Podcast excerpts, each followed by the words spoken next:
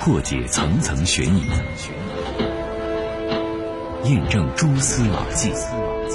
铁线圈啊，烧成一个团儿，引起了侦查人员的重视。这个人我看不清楚了，但是他穿的什么衣服我记得很清楚。灯啊很亮，最后确定是横排尾灯的卧车。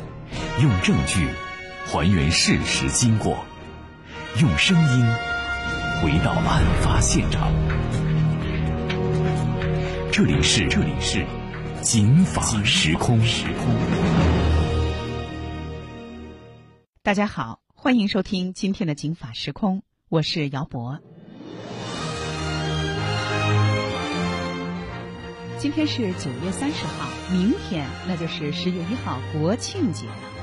国庆节重要不重要？对国家来说，对这个国家的国民来说，那大伙儿有各种角度的解读。咱们法治节目啊，咱们就从法律的角度来解读，它重要不重要？它有多重要啊？哎。您啊，看看它作为法定节假日放多少天假，您就能掂量出来这哪个节重要。七天呀，是吧？只有春节和国庆节，那才有这个待遇。为什么呢？哎，今天咱们就从法律的角度来说说，作为一个国家的重要节日，它作为一个法定节假日，国庆节的法律地位。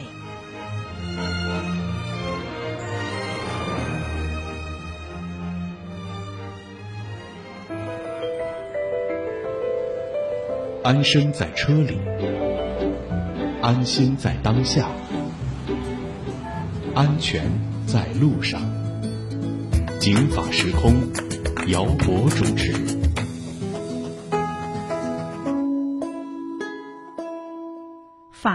节假日，在这之前，凡是类似的法定节假日，咱们没少说呀，什么中秋啊、端午啊、五一啊等等，给大伙儿说过。首先，节假日那是分节日和假日的。假日包括什么呢？双休日，这就是假日；节日包括纪念日，那也有放假的和不放假的。不放假的，您比如说护士节，护士估计不放假啊。还有其他的节呢，估计也不放假。青年节，说青年今天不上班不上学，没听说过哈。有一类呢，就是放假，比如说六一儿童节，那孩子们半天就可以不上学；三八妇女节，很多单位只要有条件，那这一天呢都可以让女职工中午就回，哎，下午爱干嘛干嘛去哈。它是一个节日，但是这都不是最关键的。有的节，它既放假，哎，它是个节日，它还是法定的节日。那这法定有什么不一样啊？区别大了，给工资啊，也就是说呢，在我们国家这个劳动法保护的范围内，您要是计件的就不是了啊，按时计时制的，朝九晚五这种工作，法定节假日应该不安排您工作，要是工作那就是三倍工资。所以您看，这法定节假日的法律地位，那就是一句话，放假还发钱，所以它的法律地位不一样。那我们现在这个啊，在法律上，在所有的节假日里，傲视群假日的法定节假日国庆节，它是怎么来的？咱们呀，从头说起。咱们一块儿来听北京师范大学法学院的教授、博士生导师柴荣带咱们从头去说。那实际上这个词呢，在中国古代也有。那么中国古代因为是君主制的社会。所谓的喜庆呢，跟皇帝的登基、太子的诞生等这些国家的重大事项是相关联的。那么我们今天所说的法定节假日国庆节，实际上是特指中华人民共和国成立的这样一个日子。那实际上这个里边呢是有一点出入的啊。这个出入是指什么呢？中华人民共和国宣告成立，这个政府宣告成立是一九四九年九月二十一日。当时呢是中国人民政治协商会议来做这个筹备的工作。那么在筹备工作的时候，当时的一个政协委员徐广平啊，徐广平先生大家都是很熟悉的，鲁迅先生的夫人。那么他当时就提议说：“他说有一个政协委员想提议，他是谁呢？叫马叙伦。说他想提议有这样一个国家成立的纪念的日，啊，应该有这样一个日子，但是他今天请假没有来，生病了，我代他来提议。那说到这儿，我给大家插播个知识点：马叙伦，叙叙述的叙，伦天伦之乐的伦。老先生出生在一八八五年，在一九七零年去世。他是中国民主促进会的主要的缔造人和首位中央主席，也是中国民主同盟中央副主席。马先生呢，一九四九年，也就是新中国成立的那一年，他任政务院文化教育委员会的副主任，中央人民政府教育部部长，高等教育部部长。那咱们一块儿来听听啊，在那样的一个时间节点。马旭伦先生和我们现在普天同庆的国庆节之间有什么样的故事？咱们一块来听《警法时空》栏目的新闻评论员韩成宇的介绍。马旭伦先生，马旭伦先生是一个对我们国家是有个重大贡献。首先，他是我们新中国成立以后第一任教育部长，做过报纸，做过评论，也是很著名的书法家。他的其实对咱们国家两个最重大的贡献，一个就是我们说的国庆假日，是他建议的；还有一个也是他建议的。就是他建议把《义勇军进行曲》定为国歌，从此也改变了我们的这个很多的政治生活形态。我们要听国歌，可升国旗，过国庆假日。第一届中国人民政治协商会议，那是在一九四九年九月召开的。在那一年呢，会议通过的事情还真不少。我给您说说啊，比如《中国人民政治协商会议共同纲领》，这是纲领啊，选举了中华人民共和国中央人民政府委员会。选举毛泽东为中央人民政府主席，还是那一次大会，决定以五星红旗为国旗，以《义勇军进行曲》为代国歌，以北平为首都改名北京，采用公元纪年。另外，还是在那一年的大会上，决定在首都天安门广场建立一座人民英雄纪念碑，以表示对革命先烈的。无限崇敬和缅怀，我们的国庆节也是在那个会议上诞生的。咱们来听柴荣教授的介绍。时，中国人民政治协商会议筹备建立中华人民共和国的这个主任呢是毛泽东。那么他当时就说说，那我们就来议一下这个事情。那么在一九四九年十二月的时候，正式以一个中华人民共和国中央人民政府。关于确定国庆日的决议啊，这个决议的形式呢，通过说十月一日是国庆日。一九四九年十月一号，数十万人，我们经常在电视上呀、电台上呀看到、听到的那种很隆重、特别影响巨大的那个场面呢，实际上它当时还没有被确定为是国庆日。第一个国庆日应该是一九五零年十月一日。那您听，在我们今天的这个节目当中，您知道一个知识点啦。国庆这个节日，那比其他的节日都重要。任何一个国家都有国庆日啊。那我们国家的这个国庆日十月一号定为国庆日，要比一九四九年十月一号的开国大典要晚。国庆节，刚才我们说了，任何一个国家几乎都有国庆日、国庆节，它是非常特殊的日子，肃穆又欢快，隆重又热烈。我们国家新中国建国的时候，法定节假日最早就三个，一个呢是国庆节，一个是春节，还有一个是五一劳动节。国庆节那是第一批元老级的法定节假日。外国也有国庆节，这外国的国庆节，它有什么考虑？它又有哪些庆祝的内涵呢？咱们接着来听韩成宇的介绍。从现在历史记载来讲，应该说目前全世界存活时间最长的一个国庆日，是在公元三百零一年啊，圣马力诺，它是每年的九月三号。这是一个很有意思的现象。我们知道圣马力诺呢是一个非常小的国家，是被意大利包围着，人口也就三万多人啊，就六十多万平方公里。我们北京很多集邮爱好者都知道，圣马力诺出产的是邮票，也是它这个国家的特殊的一种资源吧。那么这个国家由于它的特殊的一个宗教背景，我们知道意大利当时有罗马教廷啊，所以它当时独立了以后呢，它就一直公元三百零一年就把九月三号定为它的国庆日，一千多年了没有改变过。这是目前史书上能记载的，就是绵延至今不中断的最长的这么一个国庆日。那么对于西方别的一些发达国家，我们就比较比较熟悉的，那独立日其实就是美国的国庆日，七月四号，它其实纪念独立宣言的。美国人看来，独立宣言是意味着美国这个国家从过去的英属殖民地国家，真正成为一个自己具有政治意识的这样一个近现代的国家的形态，就从这个独立宣言开始。所以他们很看重独立日七月四日这一天。英国就比较有意思，我们这知道英国有女王，很有意思啊。我们中国人生日是阴历阳历，英女王也有两个生日，但都跟阴历阳历无关。一个是真实的生日，大概是四月份；还有一个就是六月十一号，它定位就六月最靠近六月十一号的那个周六，所以它是变动的。它是以英女皇的这个生日要考虑到那些节假日，要让公主放假。当时英国有这个假日的时候，它还也没有双休日，所以呢，就让大家感谢女王啊，怎么办呢？就把女王的一个名义的生日拿出来，而跳到周六呢，就是别的周六你要继续上班，但这个周六六月份靠近六月十一日这个周六。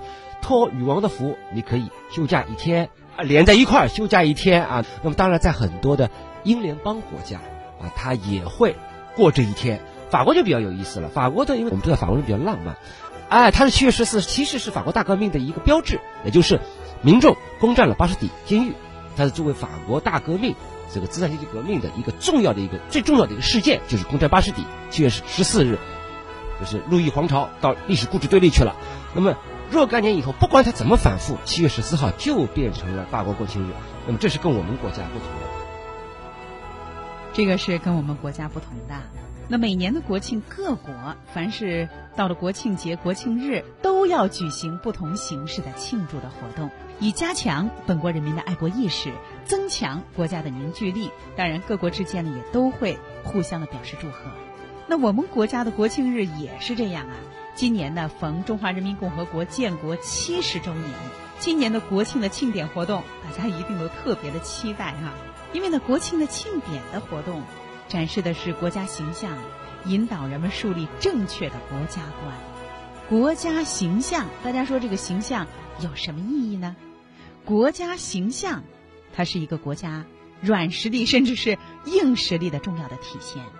往年国庆的庆典活动呢，也有庆祝大会、阅兵、群众游行，还有标语口号等等陈列展览，哈，都会生动形象的向世界展示中国历史的底蕴深厚、各民族多元一体、文化多样和谐的文明大国的形象。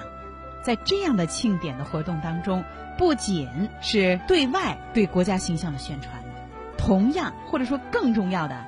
是让国民自然而然的生发出了对祖国的强烈的归属感和认同感，从而引导人们树立正确的国家观。咱们聚焦这个国庆庆典活动，哈，咱们一块来听听柴荣教授他从法律的角度，他是怎么样看待国庆阅兵这个环节它的意义？阅兵，我的理解，从国际法上讲，现在一个民主独立的国家，它需要几个要素。比方说，他要有自己很独立的领土，要有自己的民众，要有自己的政府，要有自己的机构，还有一个很重要的要素，就是说要有自己的国防力量。国庆大阅兵，就近现代以来，不光是中华人民共和国这样做，几乎所有的西方国家也都会在国庆这一天要阅兵。比方说，我们刚才程宇先生提到的法国国庆日，七月十四日。它的保留节目就是什么呢？大阅兵。法国国旗它的颜色是红、白、蓝三色。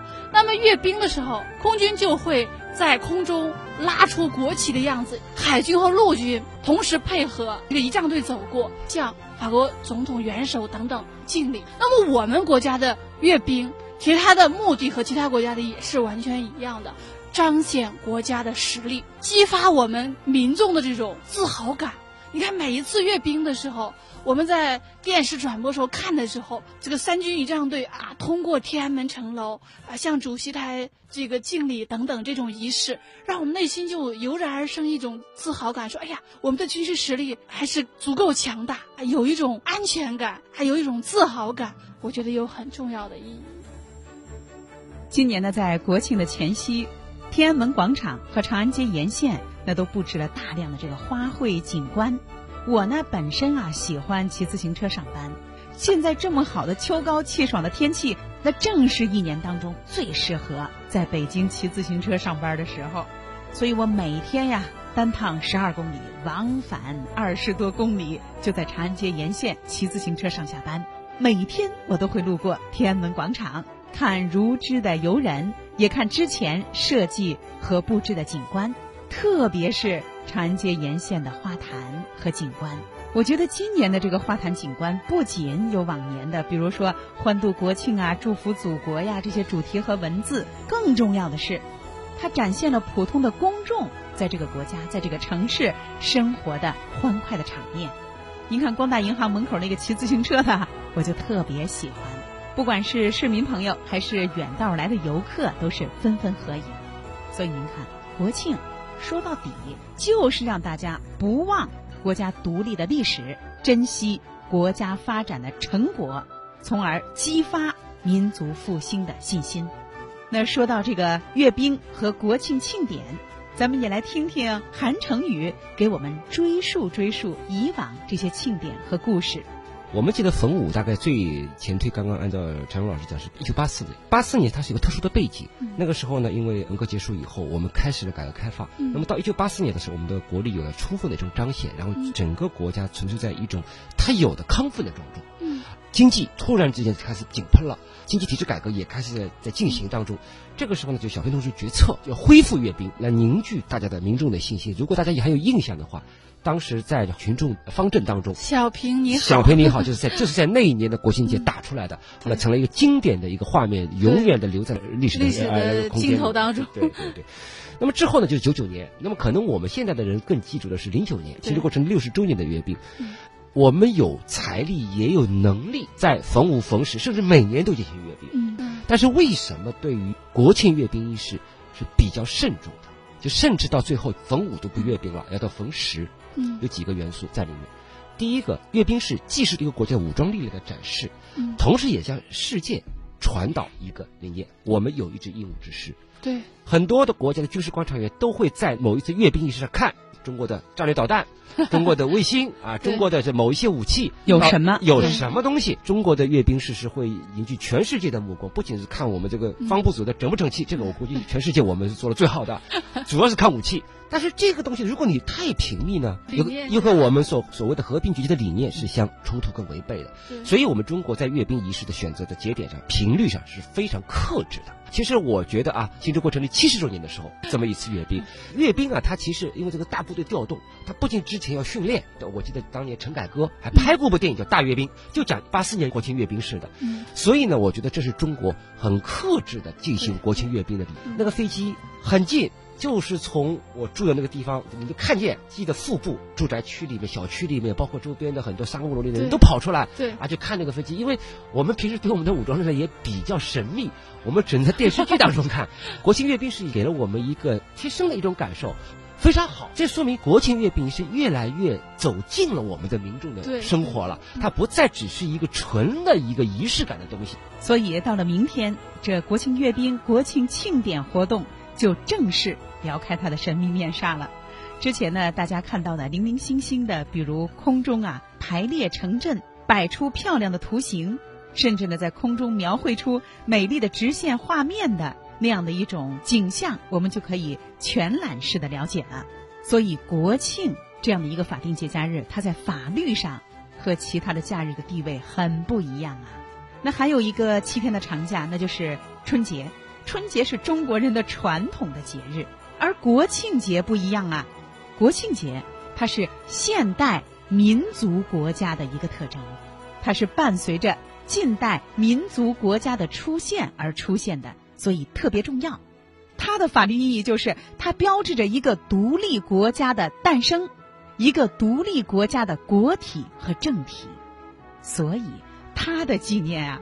往往呢不是那种家庭式的，而是呢全民性的一个节日的形式，因为它承载和反映的是一个国家和民族的凝聚力的功能，所以我也特别期待啊，明天啊国庆日上的大规模的庆典活动，我觉得这也是政府的动员和号召能力的具体体现。那对于我们所有的国民来说，也是一个盛大的节日。我不知道大家这两天留意没留意啊？这两天真是大家都在唱着，比如说我路过一些骑自行车的人啊，我就能够听到他听《我和我的祖国》这首歌。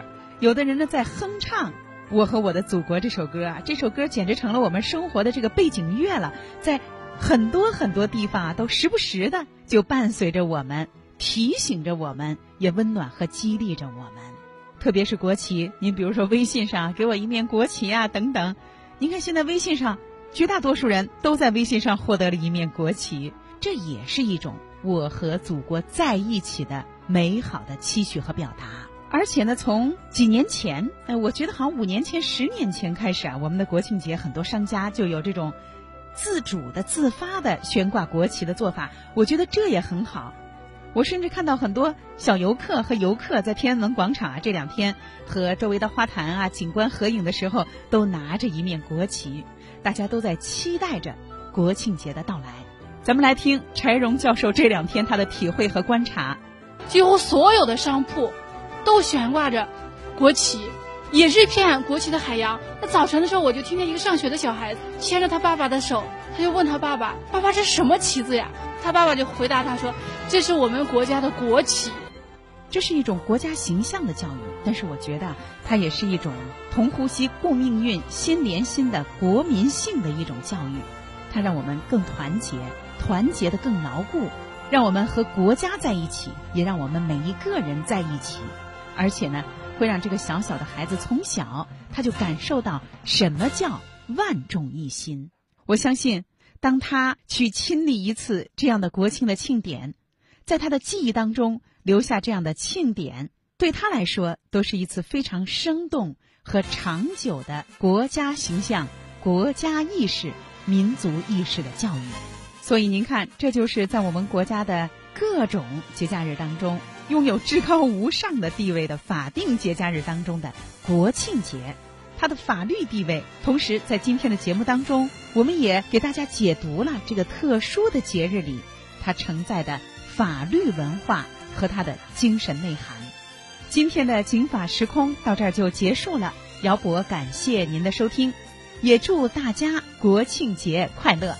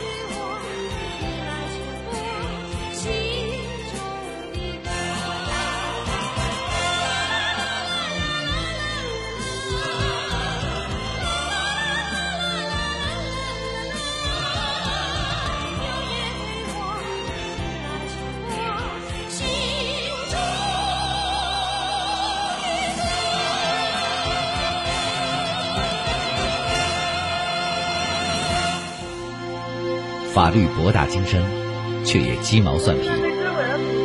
看似白纸黑字，实则如影随形。夫妻共债务到底是什么意思？如何让法律给您的生活带来更多的平安和保障？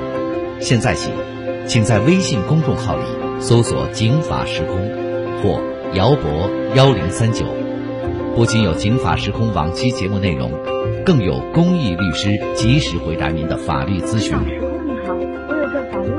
一个贴身、贴心的私人法律顾问。